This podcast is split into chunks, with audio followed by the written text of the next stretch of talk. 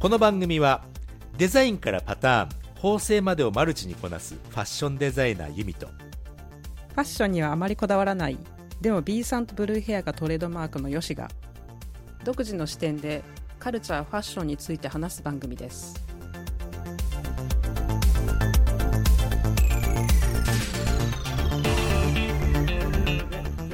なんか今日話したいことってあるあるって言ってたじゃないですか。した。あのー、さん映画好きですか？大好きよ。俺ねもううん。映画の話だったら、ユミさんユミさんがねファッションの話でいつも俺をねこうやり込めるから、うん。うん俺だったら映画の話。映画の話でめちゃめちゃ俺ユミさんやり込めちゃうよね。え映画でもヨシさんどんなのが好きです、ジャンルとか俳優さんとか。アクションあまあもうもうね一番す本気で好きなのは、うん。一番人生の中で見てるなって思うのは「フィールド・オブ・ドリームス」ってやつなんですけどあ。すごいせんうん。なんか何回か話題に出ましたよね。そうですね。多分。1985年に出たケビン・コスナーケビン・コスナーだ。あれ？ケビン・コスナーだよな、うん、うん。そう。ケビン・コスナーの映画でちょっとねすごくこう心が熱くなる映画で、まあ、いつ今でも見てますよ。たまに。うーんでもやっぱり最近のやっぱりターミネーター的なのとかあとうん。マトリックスとかね、うんうん。それ全然最近じゃない。あれれれれれ？いやでもまた だってマトリックス97年。97年、いやでもほらあのレザレクションは最近じゃないですか、あそういうあですね。はいはい、はい、そういう流れ、なだってターミネーターもそれ言ったら1980年ぐらいのやつですけど、うんうんうん今最近今で続いてまあ要するにシシリーズものになってて、うん。うん。あの近未来だったりとかタイムトラベル系も好きですうんうんうんうんうんしそんな感じですね。キアヌ・リーブスも好きですもん、ああそうですね。マトリックスだから、そうですよね。そうそうそうそう、うん、そうあのキアヌ・リーブスつながりであの、はいはいはいはい。最近ちょっとね映画見たんですよ。あのジョン・ウィックって知ってます？おう。すもうキアヌ・リーブスでしょ？そうキアヌが主演の。俺キアヌ・リーブス好きだっつってんの？ほらもう。いやいやあのでもあの ジョン・ウィック見ました？わわあのチャプター4なんですよ今回。おうおうパート4出ますよね今度ね。もうもうやってる。あもうやってうん映画館でやってるやつ？やってますよ。だよね。うんそうそうそうそう。あのーちょっといいですか？はい。あのー見たことないんだよね。あんだけキアヌ好きって言っときながら。そう。あのね本当になんか心から謝ろうと思う今日は。いや見てないっすよマジで、あのね、うん。そのヨシさんがねそのジョン・ウィックを見見ようっていうきっかけをね作りたいですね。あマジっすか？あそううん。俺ねあのあま前の123のシリーズってアマゾンプライムで出てるんですよね。うんうんうんうん全部ねあのウォッチリストに入ってるの。うんうんうんうん。でも一つも再生したことないんですよ。ななんででしょうね。うんうん。何、うん、なんなんかきっかけが欲しいあ今日そのきっかけをいただけるんですね多分ね。そうですね。作りたいですね。そうですね。あの作りたいですね。感うん動してるこうこのこの瞬間にこういろいろ話してこあはいはいはい、触発できたらなと思うんですけど。ありがとうございます、うん。えっと one two three ももちろん由美さん見てるんですよね？見てます。で私は、えっ、ともうちょっと10年くらい前の話だから1の頃のことってあんまり正確には覚えてないんですけど、もうそのう映画が、こういう映画ができるよってなった時からすっごく楽しみにしててで1と2は確か映画館で見てるんですよ。3だけかな、へー。映画館で見てないような気がするけど、でも全部見てると思うんですけど、うんうんううん。ん、そうでなんだろうもうワンがものすごい革命的なこう内容だったというかアクション映画としては革命的だった。えな何が革命的なんですかね？えっとねまあアクション映画ですけどまあうん。大概こう、今まで世の中に出てきたアクション映画ってこうアクション、アアクション映画と言いながらもこうなんていうんですかね。アクションって結構一瞬で終わっちゃうしななんかこうなったらこうっていう流れありますよね。なんかこう、やっぱり主人公は撃たれないとか、ババババあって、歌まあ。こうすごい 銃声鳴り響いてんのに、なんかカーンとか言って外れちゃって当たらなかったりとか、なん当たからないです無敵感すごくないい、ですか、うん。すごいすごいすごいで確かに。なんか、こう、主人公負傷あんまりしないし、こう、うん。ガンさばきとかが異常に速いみたいな。はいはいはいはい。うん。な、なんだけど、ジョン・ウィックっていうのが、そこがすものすごくリアルで、あのーなんて言うんですかね。すっごいリアルなアクションで、もう最初から最後までずっとアクションシーンがもうほぼほぼだし、あのーなんていうのか、か例えば拳銃使ってて、拳銃って、こう、撃つだけじゃなくて、弾込めたりとか、こう、撃つ前に、こう、勝ってこう、確認したりとかするんですよ。もちろんね。うん、そういう細かいシーンとかもちゃんと全部入ってて、あへのー玉切れ？玉切れも出てくるし、うん、と、なんかこう本当に生身の人間がこうアクションっていうかこう銃撃戦してるんだなっていう生々しさが伝わってくる映画。うーん。うん。そう。でちょっと詳しい名前とか忘れちゃったんですけどそのアクション、アクションの振り付けをしてるチームの方はい。がものすごい優秀ってかなんかもうすごいんですよ。でそのうん。見たことないアクションがいっぱい出てきて。ほう。あのごめんなさいね。あのすアクションするっていうことはまあまああの、うん。銃さばきもあるっていうのはもうねあの、うんうん。CM 予告編とか見てわかるんですけどジョン・ウィックっていうのがその彼の名前なんですか？そうですそうです、そうですね、うん、でその彼は殺し屋じゃなかった殺し屋。殺し屋ですよね。そうですね。そうそうそれがベースになってじゃあ依頼を受けて殺しをするっていう人のお話かな？えっとね一応これ全然ネタバレとかではなくて普通にこううん。世に出てるはいはいはい。ストーリーっていうかその概要に載ってる内容だから言いますけど、一応ねあの引退をしたっていう設定の殺し屋の役なんですけど、まあいろいろあって引退はいろいろあって。そう引退はちょっとなし。引退腕腕がいいから腕がいいからとかそんな感じ？あもう全然違います。あ違うんだ。おちょっとそそれそ その引っ張り方面白いいいですね。見たくなっちゃうな、腕がいいとかじゃなくて、うん。まあちょっと大きな事件が起きて彼の家で、うん。で、それの仕返しのためにあなるほどね。そも元殺し屋で復讐のために動いてる男でう、すね。そうそうそうそうそうそうそう、そう。です、なるほど。うん、でもね俺まだねまだね俺はその、うん、ユビさんの感動はまだ伝わってないですよ。もちろんままだねストーリーの話ですからまだ伝わってこないですけど。あー。なんでそんな好きなんですか？ジョン・ウィックえー、っとねなんだろうな、なんかジョン・ウィックって伝説があってはい。あのーまあいろんな悪党が出てきて口々に言うんですよ。なんか鉛筆一本で何人殺したとか、ああはいはい。でその伝説がね、強調されてもうなんかこうもう血みどろになってる悪党がなんか、うん。ジョン・ウィックは鉛筆一本で何人何何人も殺したんだぞみたいな感じでみんながもうなんか震えるっていう、うんうんうんうん。そこがなんかもうおかしくって笑っちゃう えさそういうことそうシリアスなシーンでしょでもそこシリアスなシーンでうん、なんかちょっと間抜けじゃないですか？俺でも見てないからちょっとちょっとそれパート1で出てくるんですか？そパートのシーン1と2でめっちゃ出てくる。そう伝説があるんですよ。鉛筆一本でなんかもう何人も殺した、何人だったかな？ちょっと忘れたけど、殺したみたいなのをなんかみんなこう電話口とかであいつあいつがみたいな感じで。そこは映画的映画のそのストーリー的に言ったらそこはマジで観観客を笑わす笑かせにかかってるんですか？それ笑かせにかかってると思う。あかかってるのね？だだったらなんかわかる、なんか人間ってなんか心理で確かありますよね。なんか緊張しすぎて笑っちゃうみたいな。あそうそうそう、うん。昔葬式でめちゃめちゃ笑ってめちゃめちゃ怒られましたもんねえ そんなことあるのよしさん。ある。あるある。あのーまあ自分の身内の 身内の葬式だったからね、うん。それなんかえ緊俺張して笑っちゃったの？緊張して笑っちゃうの。あ緊張しあの笑っちゃいけないところって思うとすげえ笑うでしょ。ーあー。えその話じゃなくて？そ ちょっと違うけど。違うか？じゃああのね俺あのあれなんですよ。お葬式でみんなシリアスにこうやっぱりうん。悲しいし、うんねうんうん。なんですけどプッておならしちゃったんですそれ。うんうんうんうんううん。ん。もうそっから崩れましたの。ダメですねもう。えでもヨシさんだけが笑ってたの？多分。あうん。でも、たまあ、あれああいうのってほらみんな笑うじゃないですか。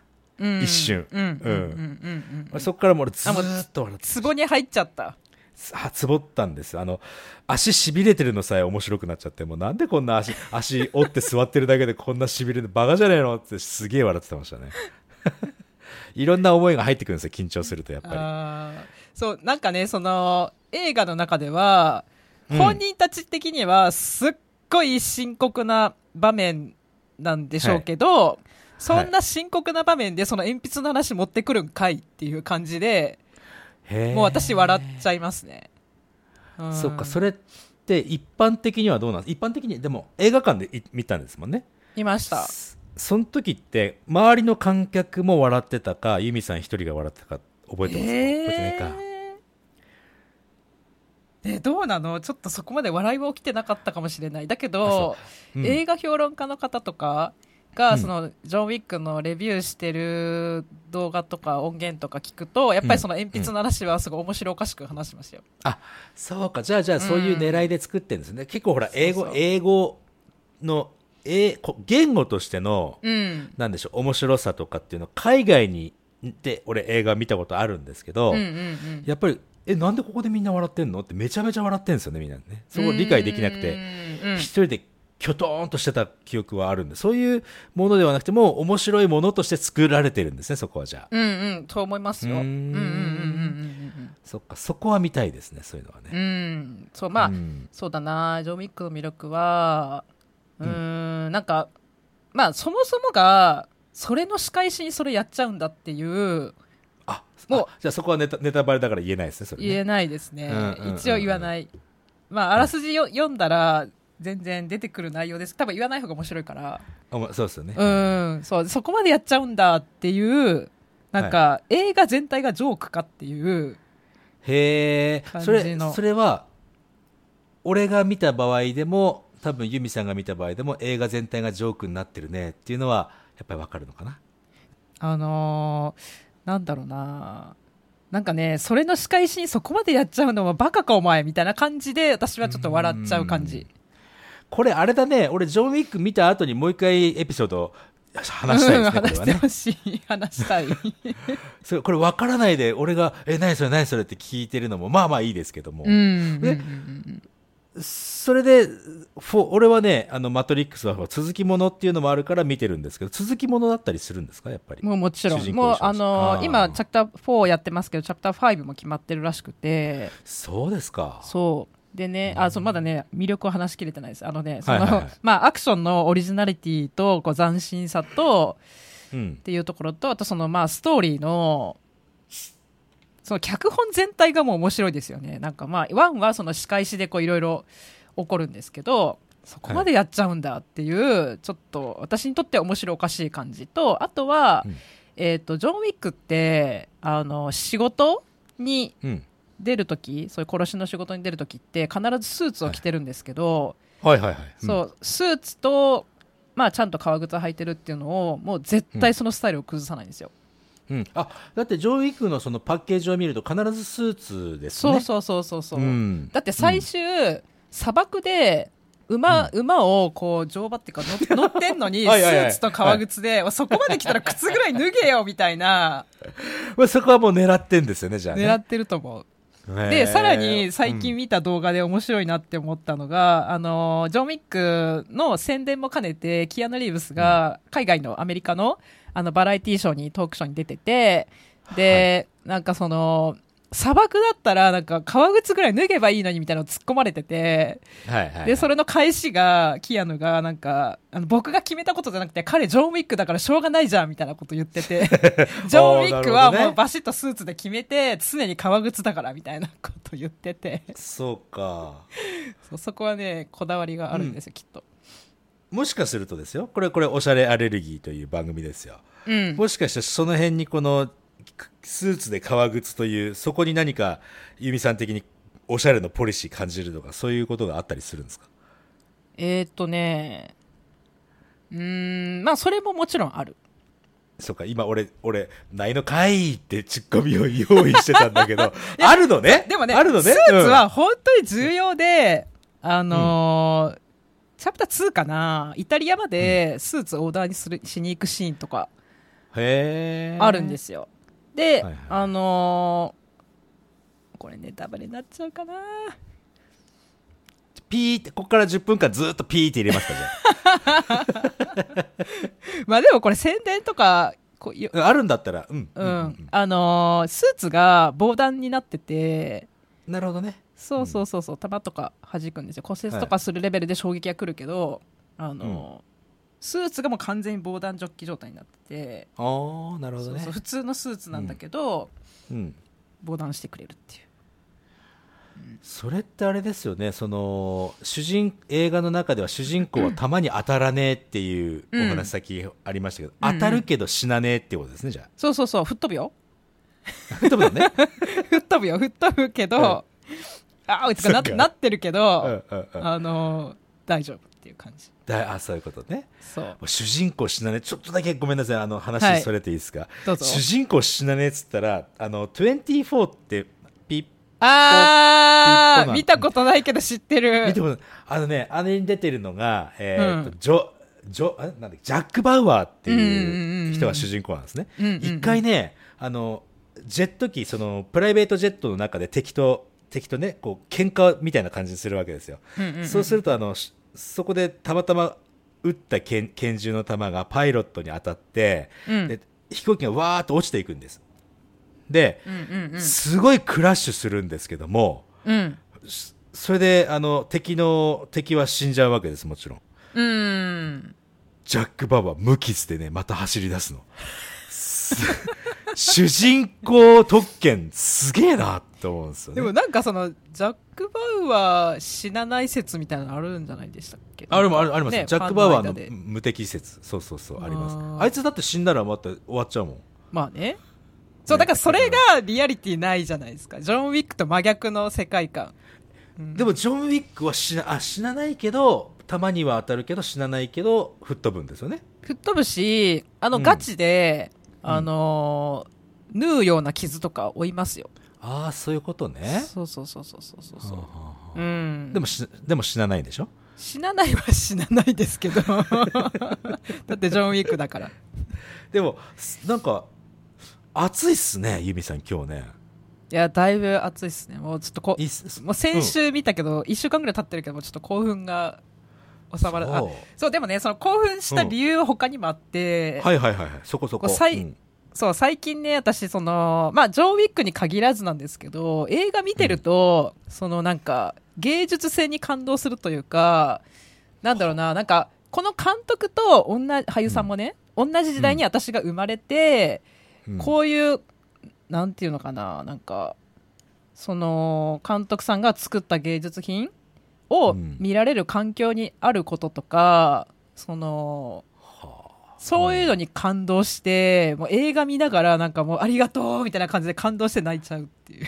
あ 泣いちゃうの？ジョン・ウィックを見て泣く女なの、ね、ジョン・ウィックはね、あー泣くまではいかなかったですけど、なんか最後のシーンとか見てるときに、もうなんかその芸術の贅沢の極みだなって思って、もう画面がもうなんかうん幸せすぎて、ほうあのーもうなんかね、眩しい。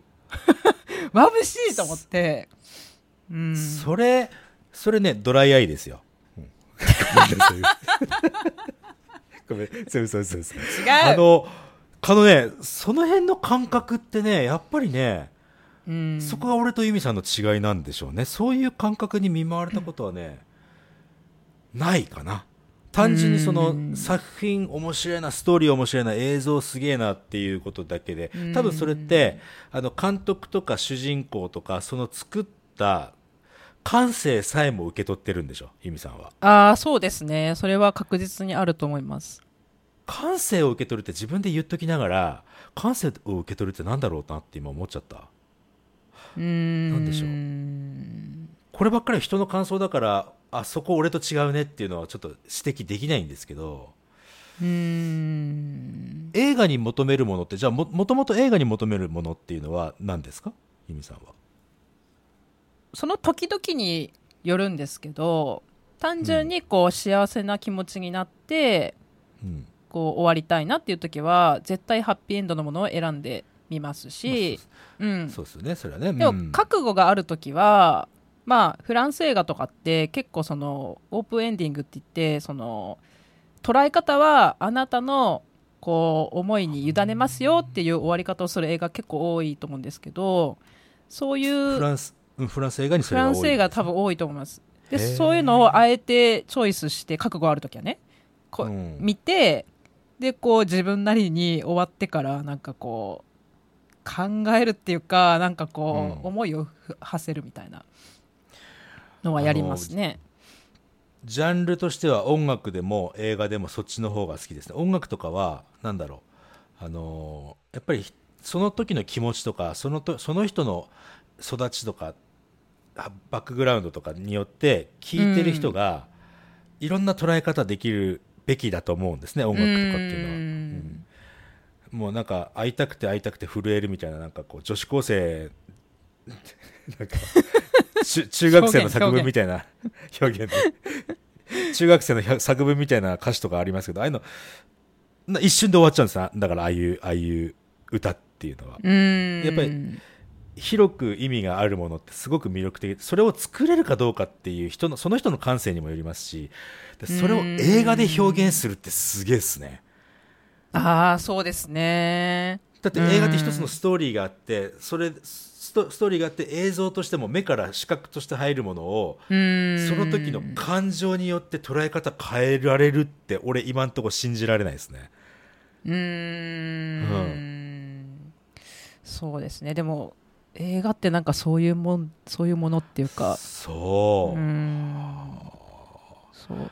でもそのジョン・ウィックに関してはまあ私、映画館でチャプター4を見る前に、えー、と復習も兼ねて1から3まで自宅で見たんですけど、はい。なんかこう1の時と2の時1から2になった瞬間にもうスケール感がもう全然変わってその1で多分ものすごい人気が出たから予算がすごくできたんですよ2の時に。そうですよね。はい。でそれがなんかもう親心的な感じでなんか頑張ったなーみたいな。いもう視点が違うな。やでもなんかそういう感動ありますよ。なんかこのうん。この作品の素晴らしさが世の中にこう響いたんだなみたいな感感じでこう感動してでどんどんどんどんスケール感が大きくなっていって今回のチャプター4はもうなんかねなんていうのかななんかねこう制作チームのやりたいこと全部載せみたいな。へえなんかもうパフェパフェっうんて感じ、なんか急に表現がチープになった。な そう私ね今思いついたのがパフェとかカツカレーみたいな。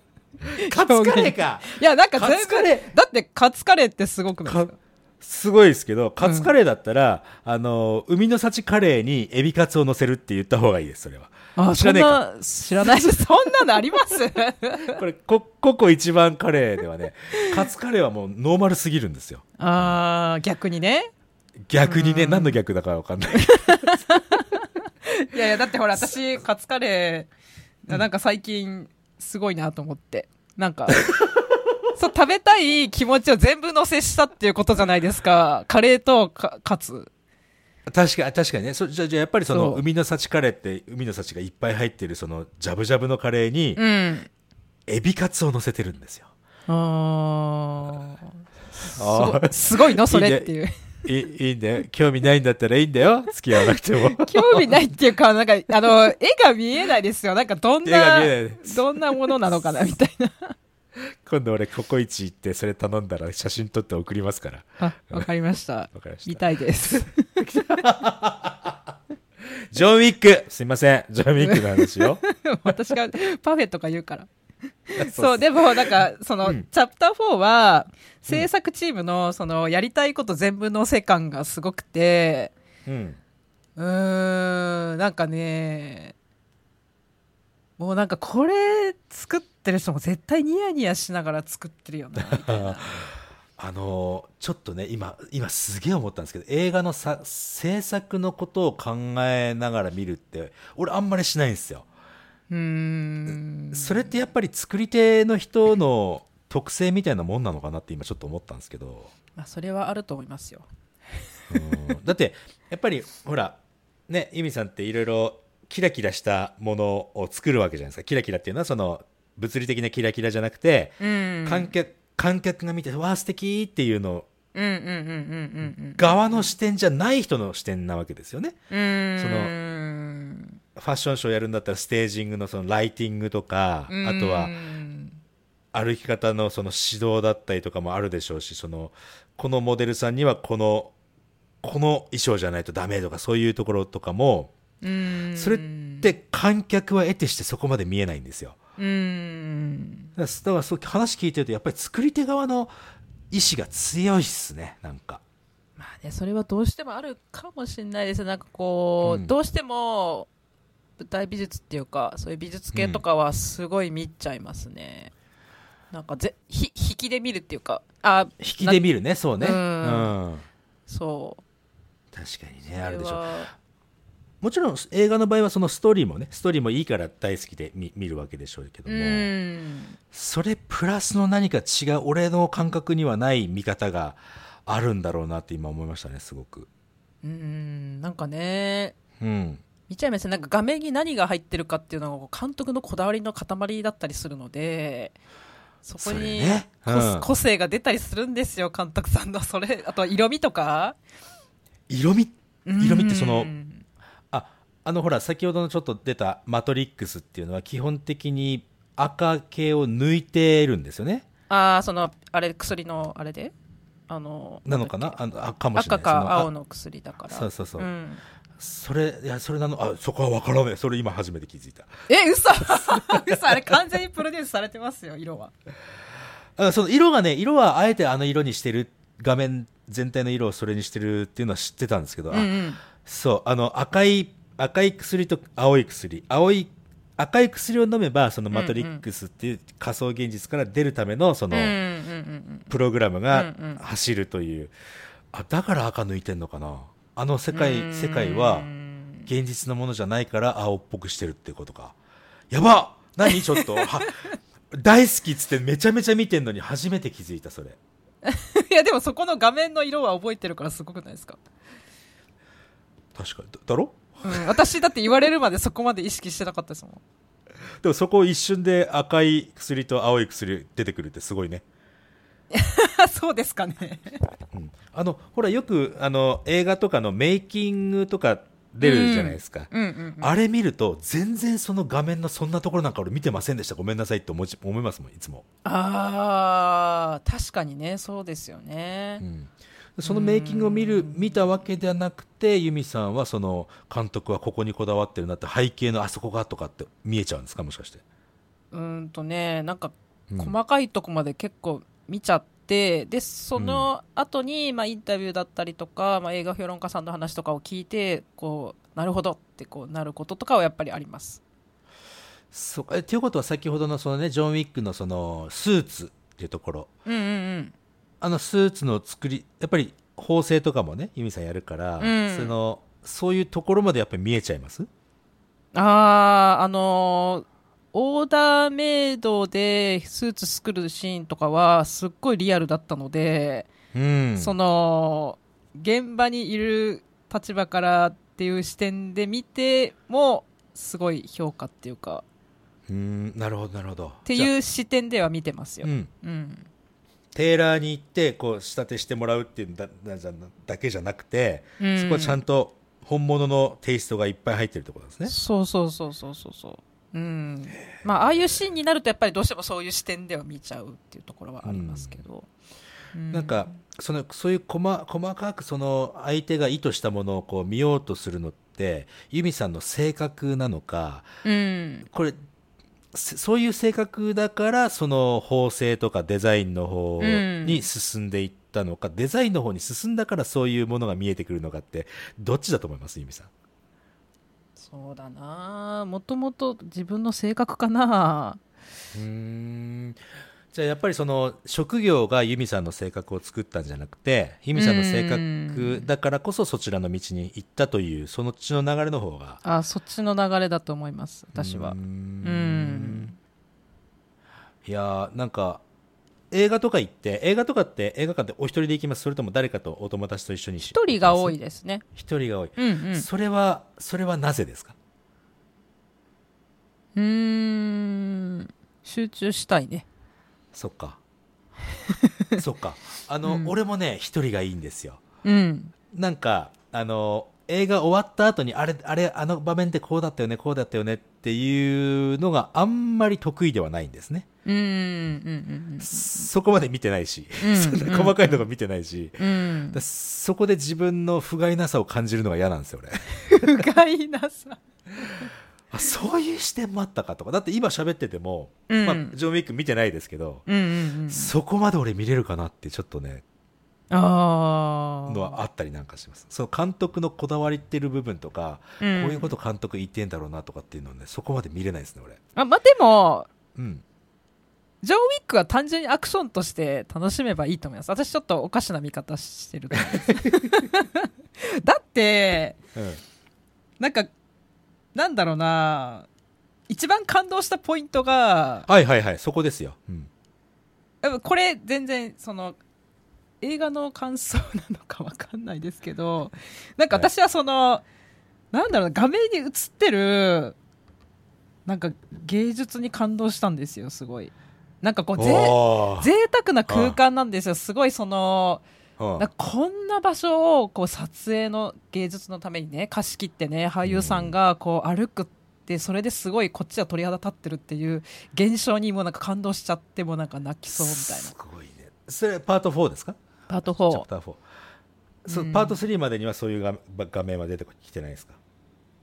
うーん。そうだな。今回うんそう確かにパート3まではそういうのはないんですけどパート4はもうすごかったです本当に。同じ監督さんですか？もちろん同じ監督です。同じ監督でパート3までは感じなかったことをパート4で感じるっていうのもこれはちょっとすごい興味深いですね。芸術的なその芸術の要素がパート4で大きく盛り込まれたっていう可能性もありますもんね。